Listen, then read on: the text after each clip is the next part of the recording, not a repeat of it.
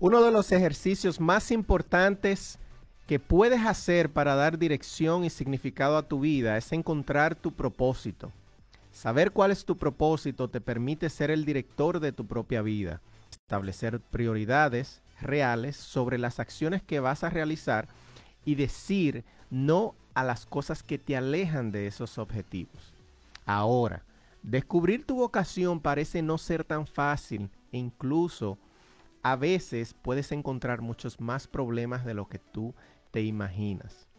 Lo que, en, lo que en ese momento entiendes que es lo que quieres hacer para toda tu vida y luego de experimentarlo por un tiempo te das cuenta de que no es así, es una de las grandes cosas que a muchísima gente le pasa y aún así siguen con sus vidas. Con nuestro invitado del día de hoy, además de hablar de su trayectoria de éxito, hablaremos desde su propia experiencia, cómo precisamente esto que acabo de mencionar puede suceder y aún así ser exitoso. Yo soy Luis Romano y esto es Encamínate al Éxito Radio Show.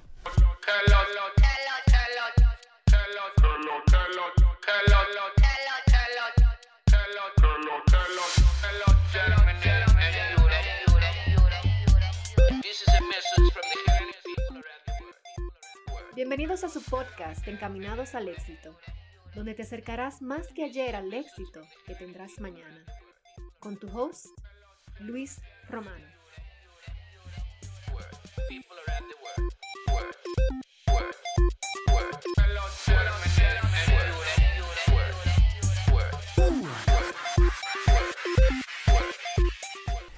Buenos días, buenos días Pensilvania, buenos días Allentown, buenos días Bethlehem, buenos días Reading y Hazeltown. Por aquí, como viste que no se me, no se me olvidó ninguno. Por aquí por Latina 92.1, precisamente aquí en Allentown, 107.1 en Reading y 107.9 en Hazeltown. ¿Cómo estás, Verónica, hoy? Yo estoy, yo estoy excelentemente bien, gracias a Dios. Buenos días, Luis. Buenos días a todas las personas que están en sintonía desde temprano. Gracias por sintonizar como siempre cada sábado. Señores, como siempre, a mí me gusta desear que esperamos que estén amaneciendo con muchísima salud, especialmente esas personas que están, que no han parado de trabajar durante toda esta pandemia. O sea, desde temprano me gusta recordar que también pueden sintonizar a través del Facebook de Latina FM. Aquí tenemos un, invitado, especial hoy también. O sea, aparte del invitado que tenemos de, de, cartelera, como se pudiera decir, tenemos un invitado aquí en cabina muy especial para nosotros. Es mi suegro, Freddy Soriano, y un fiel escucha del programa que no se pierde ni uno. Buenos días, eh, don Freddy. Eh, acérquese un poquito más el micrófono ahí. Buenos días, Luis. Más para allá, más, eh, eh, sin miedo, sin miedo, que eso no se rompe. No, no, ya va. Ahí sí, ahí sí. Buenos días, Luis. Buenos días, Verónica. Buenos días, público oyente de esta emisora y de este programa. Un honor para mí compartir con mis hijos y compartir con esa gran eminencia que vamos a tener en esta mañana, en el día de hoy. Así es, así es. Una mañana súper lluviosa. Me parece que se va a pasar el día de la misma manera. Eh, y yo creo que podemos eh, escuchar la, frase del día de hoy, o sea, la frase de la semana. Vamos a escuchar la frase de la semana, la reflexión de la semana por eh, Daisy Cedeño. Quédense ahí.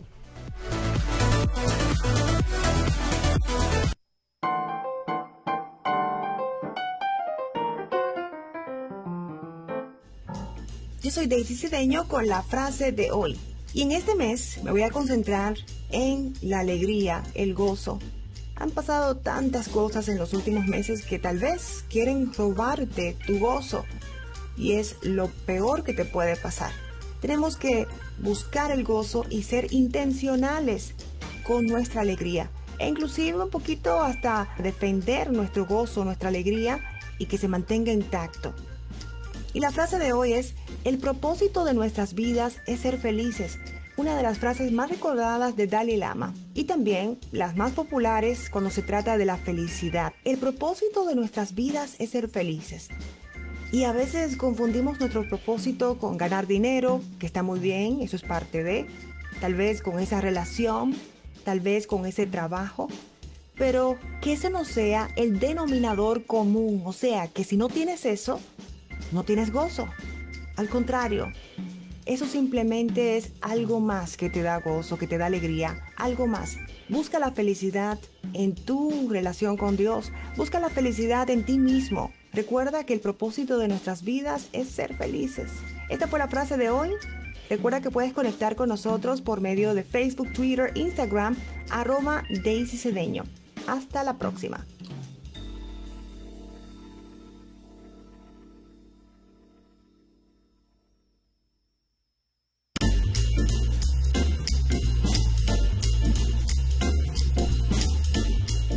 Gracias como siempre a nuestra queridísima Daisy Cedeño, que prontamente también va a estar por aquí con nosotros eh, de invitada. Ya le, ya le extendí la invitación en estos próximos días. Estará por aquí presente. Y bueno, vamos a darle introducción. Yo eh, voy a tratar de abarcar muchas cosas de, de nuestro invitado especial en el día de hoy. Un verdadero, yo pienso desde mi opinión, desde mi punto de vista, un verdadero eh, multifacético, políglota. Corrígeme si estoy incorrecto eh, más adelante.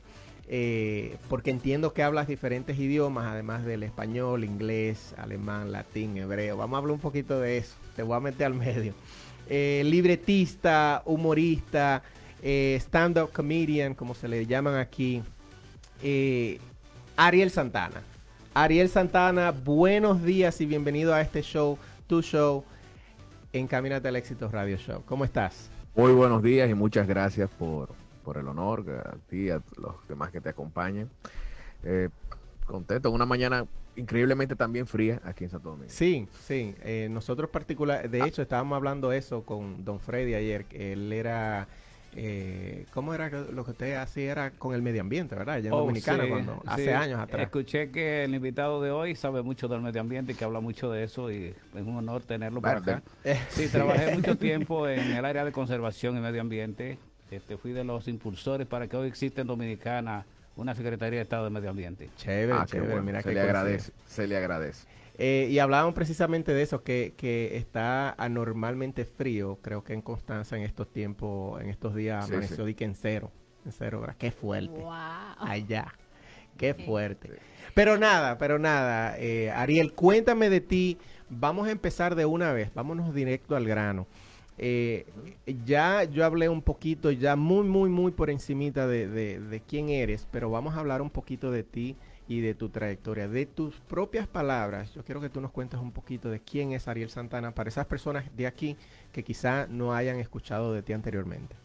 Bueno, Ariel Santana es un joven dominicano, porque todavía todavía a uno le pueden decir joven. Sí, sí. No, pero tú te ves muchachito, Ariel. Tú te ves muchachito. todavía, no, imagínate, no. Bueno, no ah, tú te afeitas y, y tú te puedes decir que eres de 25. Lo que pasa es que yo tengo un, un concepto, tú eres un poco boomer de eso, porque cuando yo comencé a tener uso de razón, mi abuelo apenas tenía cuarenta y pico de años. Entonces, Mm, ese era mi abuelo. Wow. Sí. Eh, Entonces, Mi abuelo- tú te sientes que has tenía vivido cuarenta y pico de años. De tal manera que sí, somos una familia precoz en ese sentido, los Santana, que eso una fue, parece algo hoy en día que quizás chocante, pero fue una bendición porque eso permitió que todavía mi hija Eva conoció a su tatarabuela Sí. Wow. Wow, qué Qué chulo. en vida, en vida y eso porque todos fueron así, ¿verdad? jóvenes, jóvenes, jóvenes, jóvenes. Mi papá cuando yo nací tenía 20 años también. Y venimos de una familia así, yo soy hijo de un maestro en plomería y de una odontóloga. Sí. O sea que me permitió decir, como mi papá y mi mamá eran dos mundos muy diferentes, Sí. me sí. permitió tener una vida así. Yo fui un niño criado en el barrio Invi de Los Minas.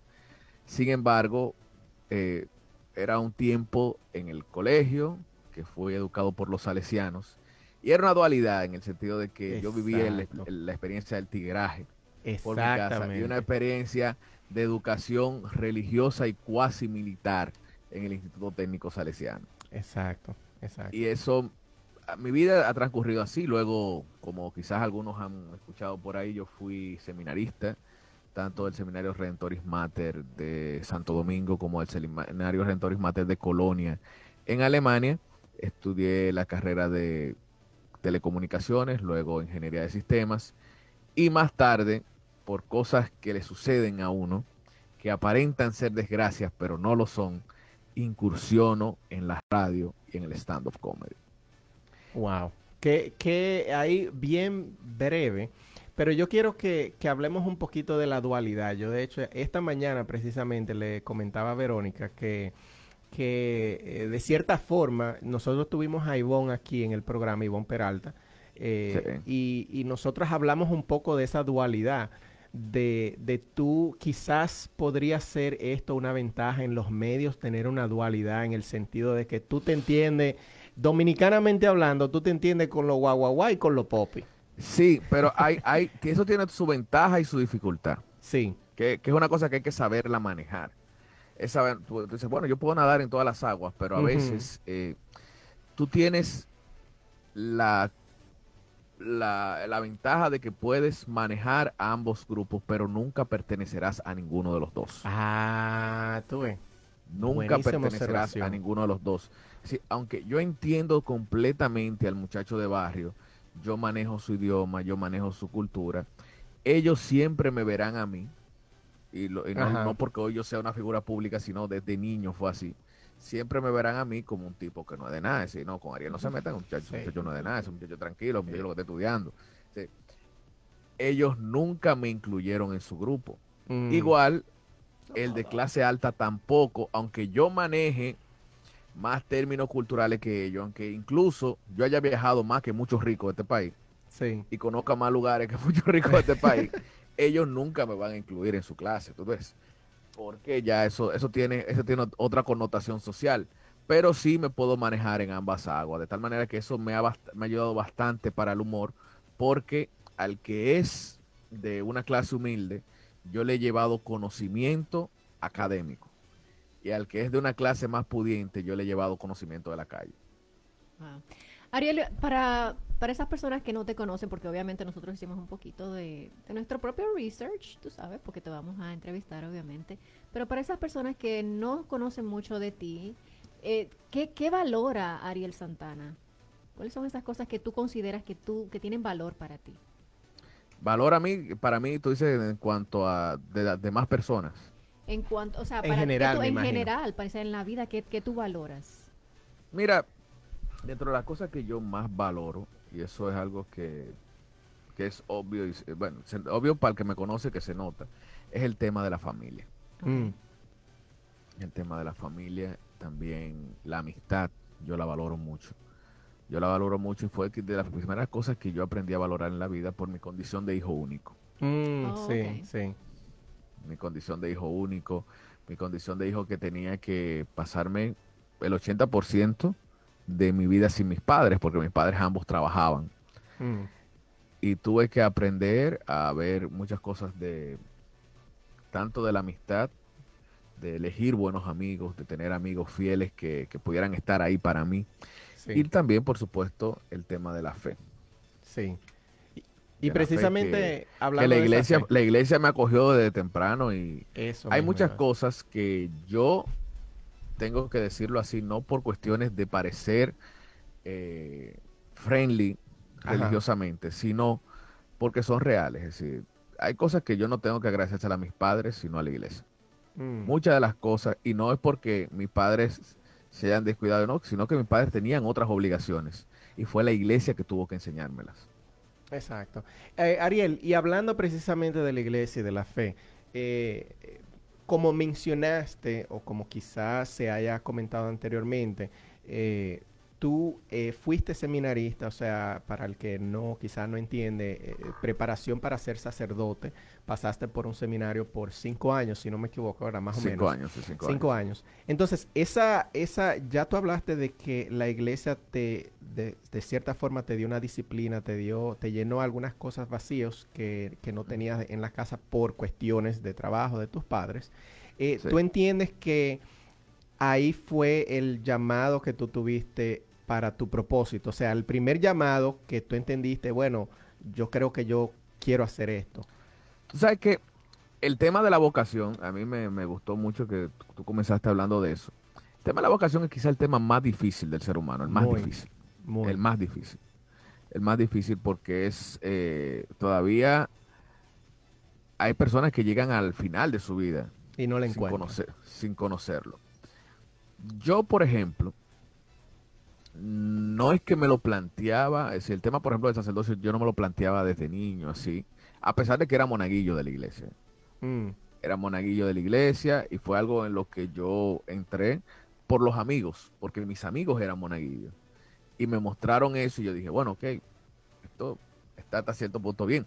Yo comencé a ser monaguillo incluso sin haberme bautizado. Luego que entré el día que me bauticé y se me Te, cola- todo te eso. colaron ahí como monaguillo. Sí, sí, ¿eh? porque era pues, estar con el coro con los amigos. Sí, sí, sí.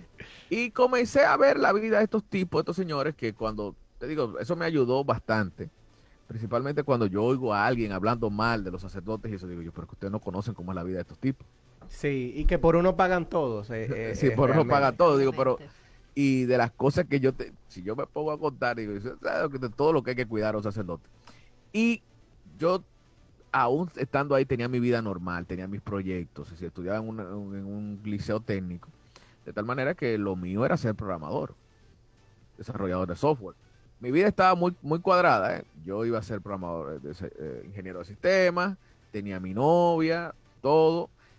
Conseguí luego a los 18 años mi trabajo de ensueño, porque para el que traba- estudia sistemas en República Dominicana, su mayor sueño es entrar a uno de los grandes bancos de este país, principalmente por todas las comodidades laborales que eso te ofrece y todas las oportunidades de desarrollo.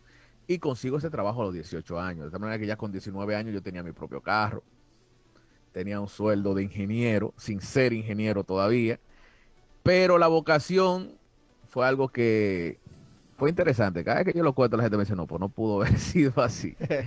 y es que yo voy a un encuentro vocacional a llevar a mis amigos. Mm, Yo pertenezco al camino neocatecumenal y dentro de los muchachos de, la- de mi propia comunidad, un día el sacerdote dice, bueno, sería bueno que los que no tenían novia y eso fueran a ese encuentro vocacional. sí. Y del grupo, yo soy Ariel el que tiene carro. Ya, vámonos con Ariel. Ahí se pegó Entonces, yo, de un sábado por la mañana, digo yo, no, pues vámonos, yo lo llevo a todito y nos metemos ahí. Y cuando, si to- todos los compañeros míos eran tipos solteros, sin novia, muchos de ellos tipos sin trabajo, que habían acabado el bachillerato en esos días y eso. Y el único en que se fijan es en mí, en quien tiene más atadura, el que dice, mire, pero espérate, yo tengo cinco años de amor con una muchacha. Sí, Yo tengo un buen trabajo. sí. Yo tengo, tenía una, una, una dicha en la universidad, y tú quizás entiendes esto. Mira, yo, estando en la universidad, yo estudiaba en Intec. Que no es fácil. Cuando viene fue por eso que tú decidiste buscar de Dios. No, no, no, mira, en yo estaba en momento, Intec. porque No, y Intec te digo, no me es estaba fácil. yendo bien hasta el punto y que yo, el banco ofreció un diplomado de aplicaciones web en ese tiempo que era una novedad. Sí, sí, eso Estamos hablando año algo- do- 2002. Sí, Era sí. una cuestión de una cuestión nueva. Y yo fui la única persona aceptada en el diplomado sin tener un grado. Oye, eso. Es decir, yo me iba a graduar de ese diplomado sin haberme graduado de ingeniero. Oye, eso. Oye, qué chulería. Qué Y chulería. todo, eh, eh, en ese momento yo estaba con mi diplomado, yo estaba con todo eso, no, O sea, tú estabas bien. Tú estabas Yo bien, estaba- eso. Yo, yo estaba bien. Yo estaba bien. A, a mí me encanta cuando yo, yo estaba tan bien. Y que, bueno, una semana antes de ese encuentro voc- vocacional, el banco, fue un año de transición, hicieron un cambio de administrador, era Banco de Reservas, hicieron una reestructuración de todos los sueldos. Dígase que en ese momento yo ganaba 10 mil pesos, año Sí. 2002. Y dentro de la reestructuración yo caí en 21 mil. Eh, Casi, eh, pero bien. Pero bien. 21 Eh, mil. Estamos hablando de 2000, 2002, 2003, Sí. 21 mil. Eh, Sí, era- sí, también. 2000, sí, 2001, 2002, o sea, 2001, entre, entre 2002 2001, 2002, 21 mil pesos. Soltero yo. Exacto, imagínate, sí, muchacho. ta- Pero bien, Sin nada. muy bien. Para mí, yo. no. y me dice, no, porque nosotros vemos que a ti Dios te llama. Digo, a mí. A mí, digo yo. a entonces yo comienzo así, le digo, mire, a pesar de todas las cosas que yo tengo en las que me va bien, yo comienzo a sacar todos mis defectos. Claro, uno- justificaciones de por qué yo no doy para eso. Yo, yo soy indigno. ¿Cómo así? ¿Cómo que yo? Yo no, pues mire, yo esto, yo he hecho esto, he hecho esto. Yo... Me dice, no, y, y me cuenta la historia de San Agustín. Mira, San Agustín era un tipo así, así, así, que Sí. venía de tal realidad y cosas. Y yo en ese momento, te, soy sincero, yo no sé por qué yo acepté. Mis demás compañeros se quedaron como, en serio, loco. Y, Pero es verdad. y yo llegué ese mismo día, yo fui a hablar con mi novia, terminé con ella. Wow. El lunes hablé en el trabajo y me dicen, venga acá, ¿y usted no está contento con el sueldo que Pero te acabamos de aumentar, Ariel, y tú te quieres ir. ¿Cómo así? usted está inconforme? ¿Usted encontró otra oferta mejor? No, y explico y todo. Y ya en dos semanas yo estaba en un seminario y decía, pero ¿qué fue lo que yo hice? Que me decía de todo, sí, sin embargo, fue la, una de las grandes experiencias que yo le debo a Dios, que le debo a la vida, porque me ayudó en todo. Me ayudó en todo hasta el punto de que yo le siempre le cuento a la gente, me dice, "Ve acá, ¿cómo tú lograste eh, que te gustara la lectura? Por ejemplo, mucha gente me pregunta, porque hay gente que dice, no, a mí no me llama la atención la lectura, por ponerte un detalle. Yo le dije, bueno, mira, yo comencé a vivir en una casa donde no había televisión Mm, y lo, y lo que había era una biblioteca. Imagínate tú. Ya sabes. No hay En un, forma. semina- en- en un seminario no hay televisión. Sí. Nos tienen alejados de eso. y yo, bueno, ¿Qué pensó tu familia, Ariel, cuando tú... Mi familia, mi- ¿sabes que Por ejemplo, mi mamá dice que a ella no le sorprendió. Oh, Sí, porque acuérdate que realmente él era monaguillo y estaba Sí, te- realmente mamá estaba bien no envuelto. porque yo Tenía estaba metido mucho en los grupos de la iglesia y eso. Exacto. Mi mamá nunca le sorprendió. Mi papá, mi papá, oye, ¿sabes qué? Eso se da un fenómeno social ahí muy extraño. Mi papá, en cierto momento, me hacía sentir como que, ah, que no tener nietos y eso. Pero había ¿Verdad? algo Porque que tú es eres hijo único, ¿es verdad? Sí. Sí, yo soy hijo, bueno, hasta ese momento yo era hijo único. Exacto, en ese momento. En hasta ese momento. Después me di cuenta que mi papá estaba más tranquilo porque él tenía otro hijo por la calle que yo no conocía. Pero-. Te ayudó ahí en esa. Después de- te ayudó ahí. me di Ah. cuenta que estaba más tranquilo en ese sentido, pero tú sabes que lo que pasa con el te- tema del sacerdocio, que por eso yo, si hay personas a las que yo admiro mucho, son a las muchachas religiosas, a, a las monjas, Sí. ¿Por ¿Por qué? porque a diferencia de un sacerdote, quizá el sacerdote no va a tener una familia, no va a tener unos hijos, pero el sacerdote es un líder, el Mm. sacerdote es una persona importante. Influyente, influyente, súper influyente. Mi papá es un hombre que no es de iglesia, mi papá es un hombre de calle, de mundo. Sí. Y para mi papá era un orgullo decir en sus conversaciones que él iba a tener un hijo padre. Mm, es cierto, sí. Sí. ¿Tú entiendes? Porque eso es un estatus. Ujú. Es un estatus. Aunque la gente no lo ve, es un estatus. ¿entiendes? Claro. Sin embargo, dime tú, una monja no es nadie. una monja no es nadie. Una monja es una monja, cualquiera y ya. Pero el sacerdote es un líder comunitario. Sí, el sacerdote es, un hombre sí. intelectual. Sí, el sacerdote, es una carrera Sí. que, que incluye dos carreras universitarias.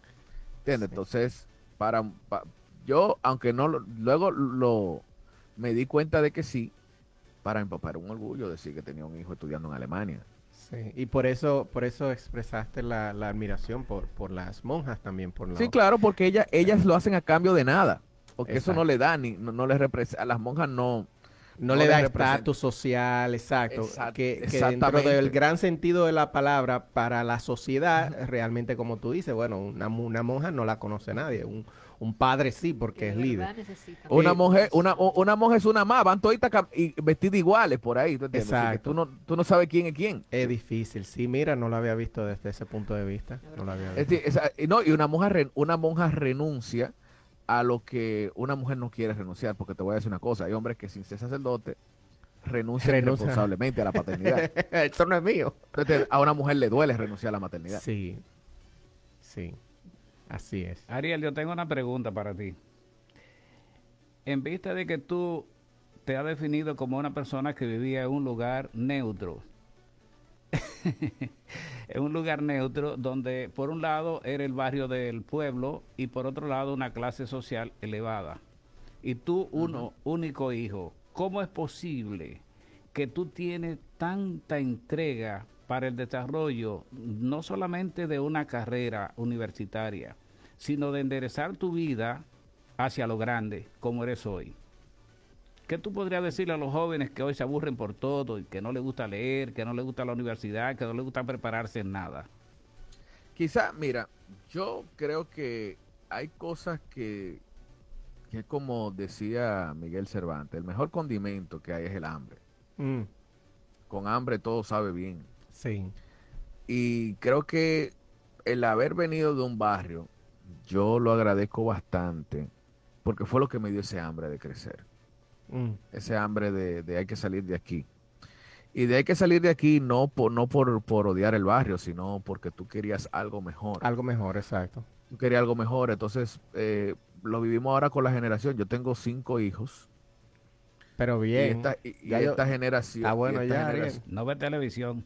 No, no es- Sí, yo, mucha, mucha, mucha. Esta generación que yo le digo a los hijos míos, digo, pero miren, yo en mi casa se vio un carro después que yo tenía 18 años. sí. Ustedes nacieron cada uno montando un carro. Mm, Diga, Sí. usted a, ustedes nunca lo hemos sacado a coger una guagua. Nunca lo hemos sacado a coger un carro público. Ustedes todos han estudiado en colegios privados, han tenido, siendo juguetes que a ustedes les han llegado a la cabeza, lo han tenido así. Y a veces a uno me apena, digo, y ustedes sueñan poco. Mm, Y a veces creen que la vida va a ser siempre así. sí, me lo dicen. Totalmente Con, con, con mis hijos también. De, creen que la vida va a se ser así. Sin embargo, esos momentos de carencia que yo viví en mi niñez, esos momentos de que, oye, aguántate a la vieja Belén que nunca llegó. bueno, Qué fuerte. Eh, ¿entiendes? De, de todas esas cosas que no tuve, son lo que hace que uno tenga ese deseo de superación. Claro, estoy de acuerdo Esta contigo. juventud de ahora tiene, tiene ese gran problema y ese gran reto de que tiene, y los pocos deseos de superación que tienen, entonces lo, lo ven en cosas fáciles. Porque tiene la, la dificultad y el lado negativo de que las carreras donde más lucrativas se te presentan como las más fáciles Sí, se presenta como la más fácil. Sin embargo, nosotros venimos de una generación, una realidad donde lo lucrativo, lo que tu papá te inculcaban era que fuera ingeniero, Sí, era que, que fuera no- médico, que no eran las era cosas que fuera, fáciles. era que fuera abogado. Y tú sabías que eso ameritaba mucho estudio, mucho esfuerzo. eso ameritaba ir a una universidad, eso ameritaba tu fajarte, quemarte la pestaña, como yo te decían. Sin embargo, ahora un muchacho dice, no, pero lo que deja es ser cantante, youtuber, youtuber. lo que deja es ser youtuber, lo que deja...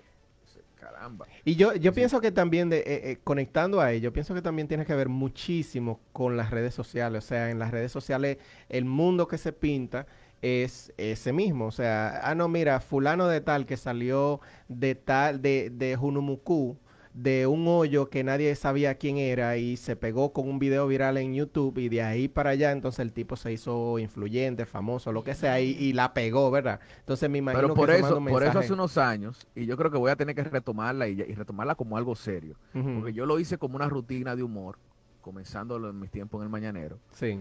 y que pareció un relajo, pero yo lo estaba diciendo en serio, que era que se creara una campaña, a- al menos a nivel de República Dominicana, que, se- que fuera profesional as tu movie. Y yo- Está buena esa. Me gusta el profesional eslogan. haz tu movie. ¿Tú sabes por qué? Porque yo quería ver en las redes sociales que alguien dijera, coño, yo soy ingeniero y tengo este carro. Sí. Yo soy sí. ingeniero y tengo esta casa. Yo soy doctor y vivo bien. Y vivo bien, sí. yo soy abogado y, y me compré este- esta... eh, digo, porque si los muchachos de ahora, lo que le llenan los ojos son los bienes, los bienes materiales, pues que se lo muestren los profesionales. sí, sí, exacto. Que alguien le diga, mira, es más fácil Está buena esa idea, sí. yo ser ingeniero civil y tener esta mansión. Mm. Y hacerlo Es más bien. fácil. Y Y prepararse. hacerlo bien. Y- exacto. Y, mira, y vivo tranquilo. Y a mí nadie me anda buscando. Y nadie duda de mí. Nadie pone en sospecha mi riqueza. No, No tiene cola que te pisen. Tengo cola que me pise. Exactamente. digo, Yo soy fula, yo soy abogado y viajo. Sí, Yo, que, que los jóvenes vean eso porque antes era así. sí. Antes, dentro del círculo de tu familia, tú decías, bueno, fulano salió de la pobreza porque hoy es abogado, ¿cuándo era que estábamos hablando porque hoy es médico. Sí. Sí. Eh, hablando de, de- de viajar y, y de eso, hablamos un poquito ya de, de tu adolescencia, hablamos un poquito de que te metiste al seminario. En el seminario fue en Dominicana, en Santo Domingo, pero luego entonces tú te tuviste que ir para Alemania. Dime Sí. tú, Ariel, ¿qué busca un muchacho de Lomina del INVI de Lomina en Alemania. Explícame cómo tú te sentiste interiormente, o sea, cuál, cómo fue ese impacto en ti. Hasta ese momento tú habías viajado O sea, anteriormente. Sí, yo había viajado porque dentro de la iglesia también teníamos la oportunidad de... El Papa Juan Pablo II inauguró un grupo de encuentros que se hacían cada dos años que se llaman las Jornadas Mundiales de la Juventud. Y ahí los muchachos los grupos juveniles tenían la oportunidad de, de ir a ese encuentro con el Papa. Yo llegué a ir a Francia primero, Ah, pero luego bien. tuvimos un, un- un encuentro en Israel y luego uno en Toronto. Hasta ese momento yo, yo desde los 14 años estaba viajando. y me- Bien. cu- cu- Cuando yo decía en Lomina que yo no, yo estaba en Francia. como- Eres hablador. de No, una vez estaba- los, los tigres son, ya tú sabes, este es hablador. estaba. Lo más seguro Pero- está en Baní. Sin embargo, yo tenía ya dos años de seminario, entonces el Camino de Catecumenal, los seminarios Redentoris Mater hacen un encuentro mundial todos los años en Porto San Giorgio, Italia. Que cuando te dice, mira, te toca ir para Porto San Giorgio, son todos los miedos del mundo porque allá lo que se hace es una especie de sorteo. Ah, eso mismo, como un sorteo. ¿Cómo así? un él sorteo de ahora. que, que toman, eh, sí, el seminario Rectores Mater tiene algunos 100 seminarios alrededor del mundo y van seminaristas de todas las naciones, entonces toman, dice, bueno, ahora vamos a mandar para Angola. Y, y sacan el nombre en un lado, papelito. y esos 10 muchachos van para Angola. Oh. Y ahora van para China, para Japón, para Nueva York, para Mira, Chile, para qué Colombia. interesante. Y el sueño mío, cuando me dicen que, que me voy para otro país, yo nada más tenía dos destinos pensados. Digo yo, a mí que me manden o para África o para Asia. Sí, sí. Oye, en mi buena fe, yo mi, mi, mi- deseo, decía Dios, yo quiero, si es por mí, que me manden a un sitio donde... impactar el mundo. Totalmente, totalmente diferente. Yo no quería ir para Estados Unidos, yo no quería ir para Latinoamérica, yo no quería ir para Europa. yo, yo no, no, no. Y íbamos, en ese grupo íbamos 11 dominicanos Mm. de mis compañeros. Los 10 compañeros míos, todos cayeron en países africanos. Y tú, que en Angola, que en Kenia, que en Nairobi, eh, que, que en- mandaron para Sudáfrica, mandaron para Camerún, Sí. para Kiwi, mandaron para muchos sitios. y Yo, yo decía, fulano, fulano, fulano. Y pasó la ronda del África. Y no mencionan el nombre mío. Digo yo, yo creo que yo voy para Santo Domingo para atrás de nuevo. y mencionan Estados Unidos. eh. Entonces, los seminarios de Europa lo dejan para el final. Conmigo se dio una situación de que el seminario de Colonia de Alemania, Alemania es un país con un, hay que decir, yo creo que uno de los países que, hasta donde yo conozco, tiene el mayor eh, nivel académico desde principio a fin es Alemania. Yo, yo tengo entendido Dígase. que sí, que está entre los top 10. Dígase que cualquier joven de Latinoamérica, para poder, para que te acepten como que tú eres un bachiller, tú tienes que tener mínimo varios años de universidad de aquí. Wow. Dígase, tú llegas con varios años de universidad, incluso hasta con una carrera universitaria, y para el alemán tú eres un bachiller. Wow. Si tú tienes el mismo nivel académico de un bachiller alemán. Porque el alemán, bueno, eso, eso- el alemán tiene un sistema bien Diferente. en cuanto a la escuela, muy diferente, donde segregan a los jóvenes por sus capacidades y eso. Y no todo el mundo va a la universidad en Alemania, porque el sistema alemán incluso te plantea que no es necesario ir a la universidad. Mira qué interesante. Porque a, a los que van a la universidad van a hacer ciencia y, y el colegio y el gobierno se lo paga. Mm. Los demás están destinados a ser técnicos o a realizar trabajos menores. Entonces, cuando se da la, la situación, ellos piden, dicen, sí, queremos muchachos de Latinoamérica para ese seminario, pero tenían que ser personas que ya tuvieran un nivel universitario. El único de ese grupo dominicano que ya había estado un tiempo en la universidad era yo. Wow. Qué interesante. Dígase que ya yo no estaba en sorteo, yo fui de los que quedaban en los papelitos y decía, mira, ok, tú vas para Alemania. Cuando, dígase que yo voy a Alemania sin mucha emoción en lo primero. No era el No, ya tú vas con los mocos para abajo. Ah, mandan para Alemania. Es la diócesis más rica del mundo después del Vaticano. Wow. Dígase que no nos faltaba nada. Bien. Nada en lo Bien. absoluto. Yo no viví precariedad y de que y eso también te aburre. ¿eh? Sí, es, Déjame decir- es déjame. Tener- tenerlo todo aburre. Sí, sí, no, porque tú llegas, imagínate, yo llego el primer día joven de Lomina, eh, no me nunca en mi vida me preparé para el frío. Bien, cuando dice- frío te dio esa galleta. ¿Y qué es Entonces, esto? no, no, que el primer día te dicen, oye, usted no tiene ropa de frío y te meten en H&M, Ujú.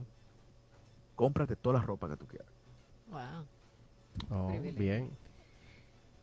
Toda la ropa que tú quieras, porque tú vas a necesitar ropa. A ti hay que cambiarte el closet entero. ¿sí? Una, Y- una Yo experiencia. te digo, y era una vida donde yo, donde mis rectores me decían, digo, no, pero ellos decían, digo, pero es increíble, tú vienes de un país pobre y tú aquí lo tienes todo y tú estás aburrido, digo yo, por algo será. Sí, sí, te hace falta eh, eh, precisamente lo Por que algo. hablabas al principio, que es el hambre. Eh, Por algo será, tú entiendes, por algo será. Y yo, y, te digo que aprendí mucho, o sea, aparte de que aprendí alemán, aprendí italiano, que, que hebreo, que, que latín, que griego, que- y, y aprendí mucha cultura y aprendí porque vivía con gente de muchos países. E- Es muy, era tan chévere que todos los días comíamos comida de distintos países y eso, pero yo no, yo ahí yo comencé a sentir un vacío dentro de eso y dije, no, Sí. es que este no es mi lugar. sí. Eh, Este Justamente no es a eso, justamente tengo una pregunta relacionada con eso. Después de tú querer ser sacerdote, viajar por el mundo, ¿qué te- ¿cómo tú llegas al, al, al humor? Ah, Sí. eso es una carrera más larga todavía, por eso a mí, a mí- a mí me gusta resumir mucho, porque que ese camino es más largo. Sí, ¿Sabes que yo llego al humor por el simple hecho de que cuando ya yo salgo del seminario y vuelvo aquí a mi realidad, y como dije en una entrevista que hay por ahí, yo recupero mi novia, recupero mi mismo trabajo, ¿sí? la misma empresa para la que yo laboraba antes, sí. me ofreció el mismo puesto. Bien. Me dijeron, ah, no, pero aquí hay una vacante para lo mismo que tú trabajabas. Y me la dieron a mí por encima de todo el mundo. Así, ese banco incluso tenía prohibido Eh, que el que alguien se ese fuera y retornara. Mm. Yo, creo- yo he sido de las únicas excepciones que el Banco de Reserva ha hecho en la historia. de- Que me imagino para cuestiones de fe, Ariel, eso fue algo confirmante. No, no, o sea, No, eh, yo y en cuestiones de vocación Dios y propósito, eso fue algo muy confirmante. Dios no se quedó con nada mío. Así, yo, incluso mi papá me devolvió mi carro. Hasta el carro volvió. Pero bien. Hasta Y, y una cosa, Ariel, en esa transferencia, yo sé que mucha gente te, te han hecho la misma pregunta de eso. Ah, y, y- y cómo así de sacerdote a humorista? Pero, y, y en la parte externa, pero yo quiero saber en la parte interna, o sea, tú dentro de ti, eh, ¿qué impacto tuvo? Porque, por ejemplo, yo te lo digo, en el sentido del emprendedor, cuando un emprendedor toma una decisión y empieza a tomar camino y le metes tres años, cuatro años a un proyecto, que al fin y al cabo no termina resultando en éxito, eh, volver hacia el inicio es un, óyeme, es un... Bueno, ¿cómo lo que pasa es lo siguiente, mira, que en el caso del sacerdocio, cuando tú vuelves al inicio, a menos que no sea porque tú fallaste en algo, eh, tú no lo ves como un fracaso. Sí, porque además tú, te met- tú, tú metiste filosofía por un tubo y siete llaves también, que eso Tú te no, no, y tú no lo ves como un fracaso porque tú dices, ahora yo voy a comenzar de nuevo y yo voy a hacer, ahora sí es verdad que yo voy a hacer lo que yo quiera. Ajá, ¿entiendes? exacto. ¿entiendes? Porque allí yo estaba enfocado en algo que viene de un mandato divino, algo que viene, ¿entiendes? Pero ahora yo voy a hacer lo que yo quiera. Sí, Entonces, claro, cuando yo vuelvo a mi realidad, yo entiendo en un principio que yo tengo que comenzar a seguir en lo que yo estaba. Y vuelvo y me inscribo en la universidad. Ya no estoy estudiando telecomunicaciones, digo, bueno, déjame terminar mi carrera ya de sistemas, porque total, eso es lo que yo estoy trabajando. Entonces, pero ya ahí como que ese enfoque profesional vení, se convirtió en algo rutinario, como en algo de que ya esto era lo que yo estaba haciendo, ya esto es lo que yo tengo que seguir haciendo, y esto es lo que yo soy bueno, sí. y aquí es que yo me voy a dar grande, y aquí es que yo tengo oportunidad de desarrollo, y eso, y comienzo mi vida laboral normal, pero comienzo con un hobby. Y, y es la importancia de cuando la gente tiene que tener un pasatiempo. Y el pasatiempo con el cual yo me entretuve al, al regresar a mi vida laboral fue escribiendo. Mm, Era el tiempo donde no existían las redes sociales como existen hoy y existían los blogs. sí, sí, tú eras bloguero. Yo, yo fui bloguero en, en los tiempos mozos, cuando estaban pegados también. Exactamente, cuando los blogs, los blogs estaban pegados, entonces yo comencé y a hacer un blog de anécdotas, de cosas que me pasaban en el barrio, Sí. de cosas que yo viví. Ah, está eh, vivo ese, si lo buscamos en, en YouTube. En, en No, no, ya no está, porque no luego está. yo lo migré a una plataforma mía Y está guardado por ahí, porque todos los años estoy tratando de que eso se convierta en un libro, y no, eh, pero yo espero que Sí. este año ya Ah, no, salga a la bien. luz como libro. Qué bien, qué bien, qué bien. salga a la luz como libro, pues lo tengo ahí reservado. Entonces, eh, mucha gente a mi alrededor, de los que me seguían, eh, me decían, oye, pero tú, tú das para esa vaina. Y yo, claro, como tenía, me gustaba mucho leer y eso, y ahí, ahí fue que yo, cuando yo comencé a escribir en el blog, fue que yo le di uso a la dualidad. Sí, ah, claro, ahí te funcionó. Y no, y ahora mucho más porque ya tú vienes un, una, una, como yo no sé si se dice trialidad, pero tú vienes de un mundo seminarista espiritual muy Sí, disciplinado, muy Yo vengo- recto, del barrio y también del, o sea, muchas Entonces cosas. yo comienzo a, a darle uso a la dualidad. Que esa dualidad yo la había experimentado desde pequeño, admirando a hombres como Mario Emilio Pérez, sí, Teófilo Barredo, que eran tipos que hablaban de la sociedad, del Sí, barrio, y eso, pero con términos intelectuales. populista. Sí, pero te digo, te lo hablaban con términos muy finos, muy sofistas, y yo comienzo a utilizar eso. Y un amigo me dice, eh, un amigo Wilson Cabral, que era actor de teatro, pero era programador junto conmigo, y me dice, Montro, mira, yo conocí a un tipo que está haciendo una vaina que aquí no hacía nadie. Y yo creo que tú lo puedes hacer mejor que él. te tiró, de- tú lo puedes hacer y no como él, mejor No, que no, él. no, tú lo puedes hacer mejor que él, porque él porque está solo y eso. Yo- pero claro, eso era eh, subiéndome el ego. entonces, ¿no? sí, sí, sí. Yo en ningún momento me lo creí. Y me dice, ven, yo te lo voy a enseñar, tipo. Y me enseña un video y eso. Y yo, ah, sí, pero eso es lo que hacen los gringos. Los gringos. Sí, un stand-up, sí. Sí, eso yo, yo lo he visto, pero a mí, te digo, incluso en ese momento ni me llamaba la atención el stand-up comedy. Yo decía, no, no, eso no. Yo sí me gusta escribir eso. Y todavía él me dice, ven, me agarra un día y me lleva a la casa de Carlos Sánchez. Sí, Carlos Sánchez. Me lleva a la casa de Carlos Sánchez y me dice, me presenta a Carlos Sánchez y comenzamos a hablar. Y Carlos Sánchez me dice, ¿tú, tú- tú- tú- te gustaría hacer stand-up? Digo yo, no, no, no. A mí me gustaría escribir para proyectos humorísticos y escribir libros humorísticos. Él me dice, pero Montro, yo te voy a proponer algo. Tú puedes agarrar y pon- ponerte a hacer stand-up. Sí, Y como tú vas a bregar con el público, tú te vas a dar cuenta de qué es que la gente se ríe. sí, sí. Y eso te va a servir a ti. Para tú poder documentarlo. para tú poder escribir tus libros, ¿entiendes? Y poder, porque ahí tú vas a poder comenzar a ver que cómo se escribe un chiste y eso.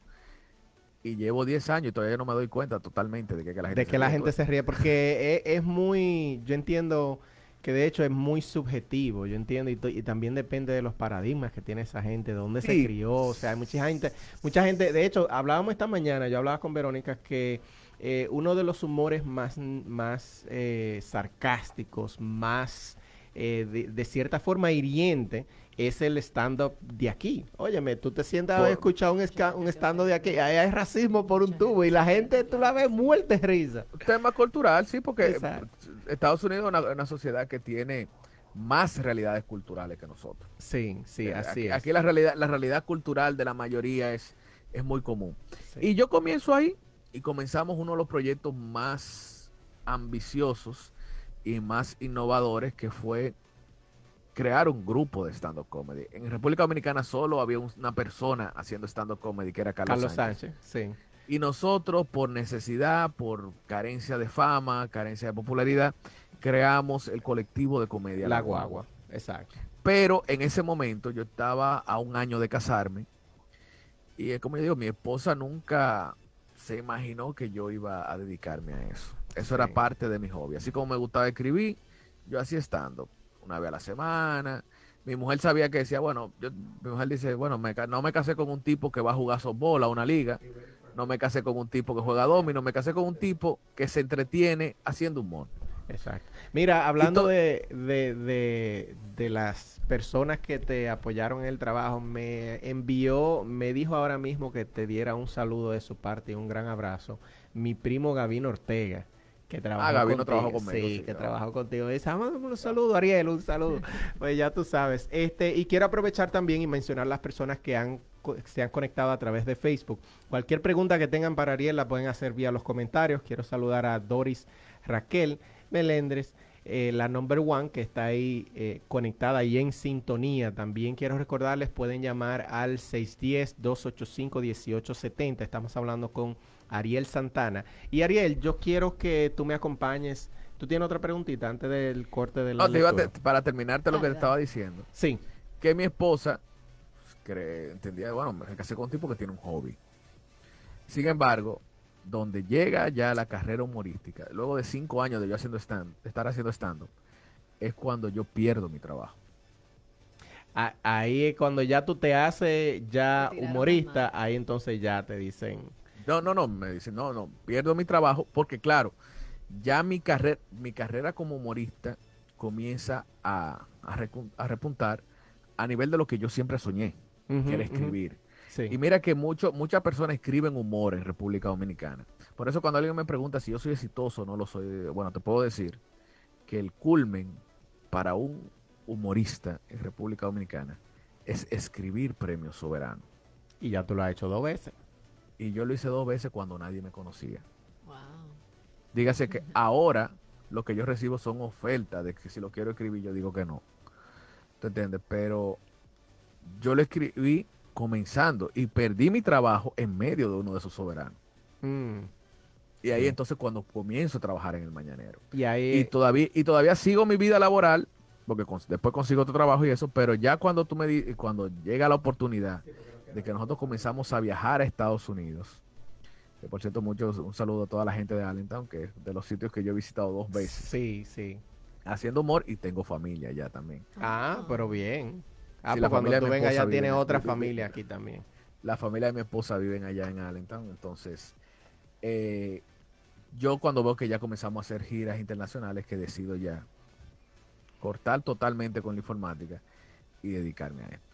Sí. Ariel, yendo un poquito más, a- más a- atrás, cuando tú decidiste hacer esa transición del sacerdocio a- al humor, ¿tú tuviste algunas dudas, tuviste algunos retos mentales? Conchale, eh, lo estoy, estoy tomando la decisión correcta, o sea, ¿tuviste, tuviste dudas de ese proceso? Mira, las dudas no son, no, no se dan tanto en la transición. Eh, Por ejemplo, en el caso del humor, se dan cada noche, cada momento. Mira, Hasta el una día de vez- hoy todavía.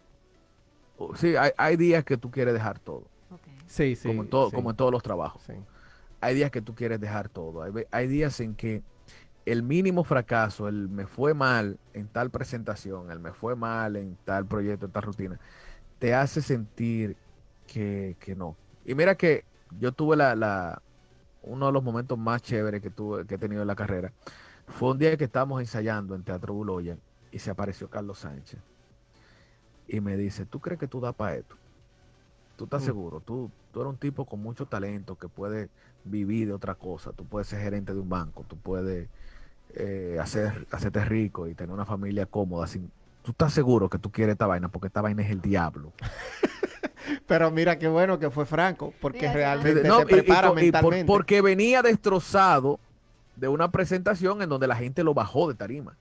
Mm, ¿Entiendes? Porque el humor, así, así como tú puedes un día la gente salir cargándote y la gente muerta de la risa y la gente feliz, como que tú eres el mejor, así también tú tienes días que te tiran una- tomate. donde tú eres una vergüenza, Mm, donde tú bajas del escenario y nadie te quiere saludar, ni el que te va a pagar te quiere saludar, de Claro, lo mal que por- te fue. Y por eso Entonces, es- es una, es, una, es una de las profesiones más, mira que, porque es una profesión que crea una expectativa. Si tú subes al escenario, tú entras a escena, tú sales al aire buscando risas y aplausos. Mm, ¿Tú entiendes? Que es una cosa que no te la dan en cada profesión. sí. Si el médico no anda esperando aplausos, el médico anda esperando un resultado. El abogado no anda esperando aplauso, el ingeniero no anda esperando aplauso, el contable no anda esperando aplauso. Pero el, el comediante y el artista andan esperando aplausos. Y todavía la, la profesión del comediante es más cruel que la del cantante. Sí, porque es pública, o sea, si, si tú no cumples públicamente, te, te humillan. Mira, no, no, no. La, la del comediante y la del cantante tienen dos cosas muy diferentes.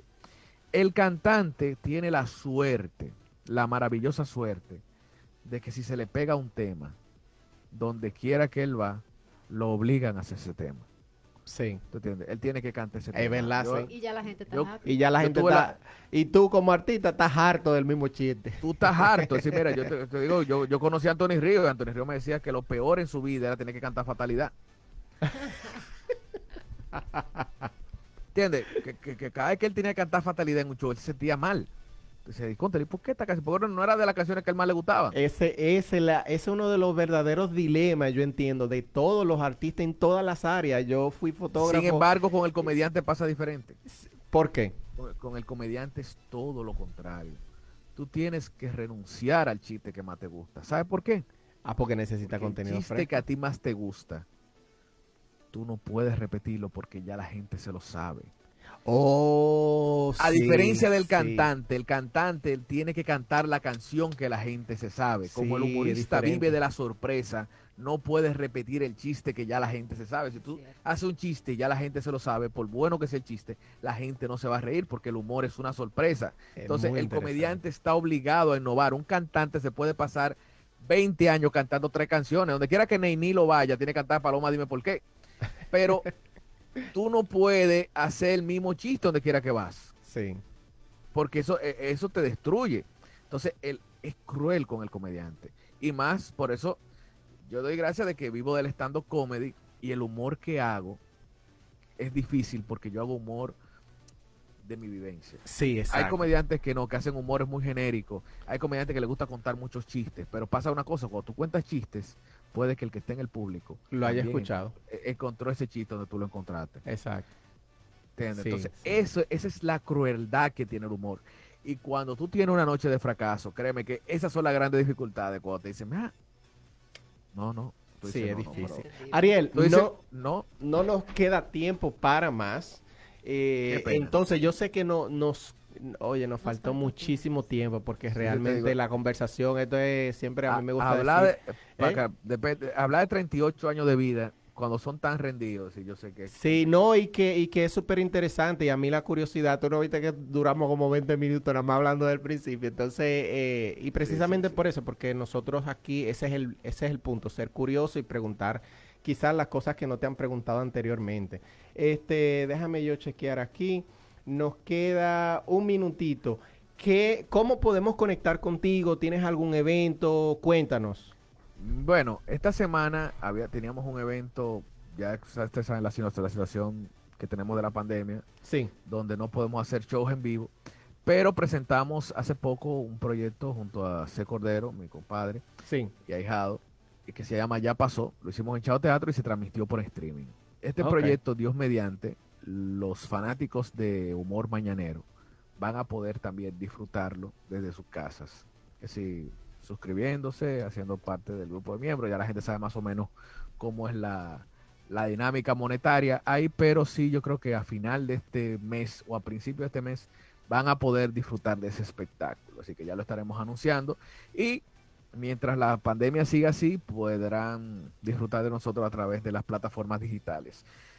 Eh, para encontrarme, mis redes son arroba rel santana, R-E-L Santana en todas las plataformas, sí. Hasta en. OnlyFans, pero no tenemos ningún contenido. No Sí. tengo ningún contenido ahí realmente, sí, pero las redes está, creado, está creado. Excelente, muchísimas gracias Ariel y paso ya a decir los últimos comentarios. Dice Luis Esteves desde Reading que un saludo para Ariel, es el- el- él es mi primo, Luis Esteves. Eh, Ah, y nos dice bueno. que otra muestra de que la zona oriental, los minas, está adelante con el tema artístico, ¿eh? Bien Sí, de sí, sí, verdad. Y un saludo también de nuevo para Doris, que nos dice que gracias y que saludos. Muchísimas gracias a todos los que nos escuchan a través de Latina. Éxitos para ti, Ariel. Gracias, Ariel, un ustedes, tremendo muy- abrazo. Muy, bonito el proyecto de ustedes. Gracias, gracias. Defi- definitivamente te tenemos que traer otra vez para hablar de la segunda parte de, no hay problema. de y, de, y, de, y de la otra farándula, que yo sé que tú eres el presidente, el ah, vocero sí. de la otra farándula. Muchísimas gracias a todos los que nos escuchan a través de esta Latina FM 92.1 y quédate en sintonía para que disfrutes de la programación más picante del área.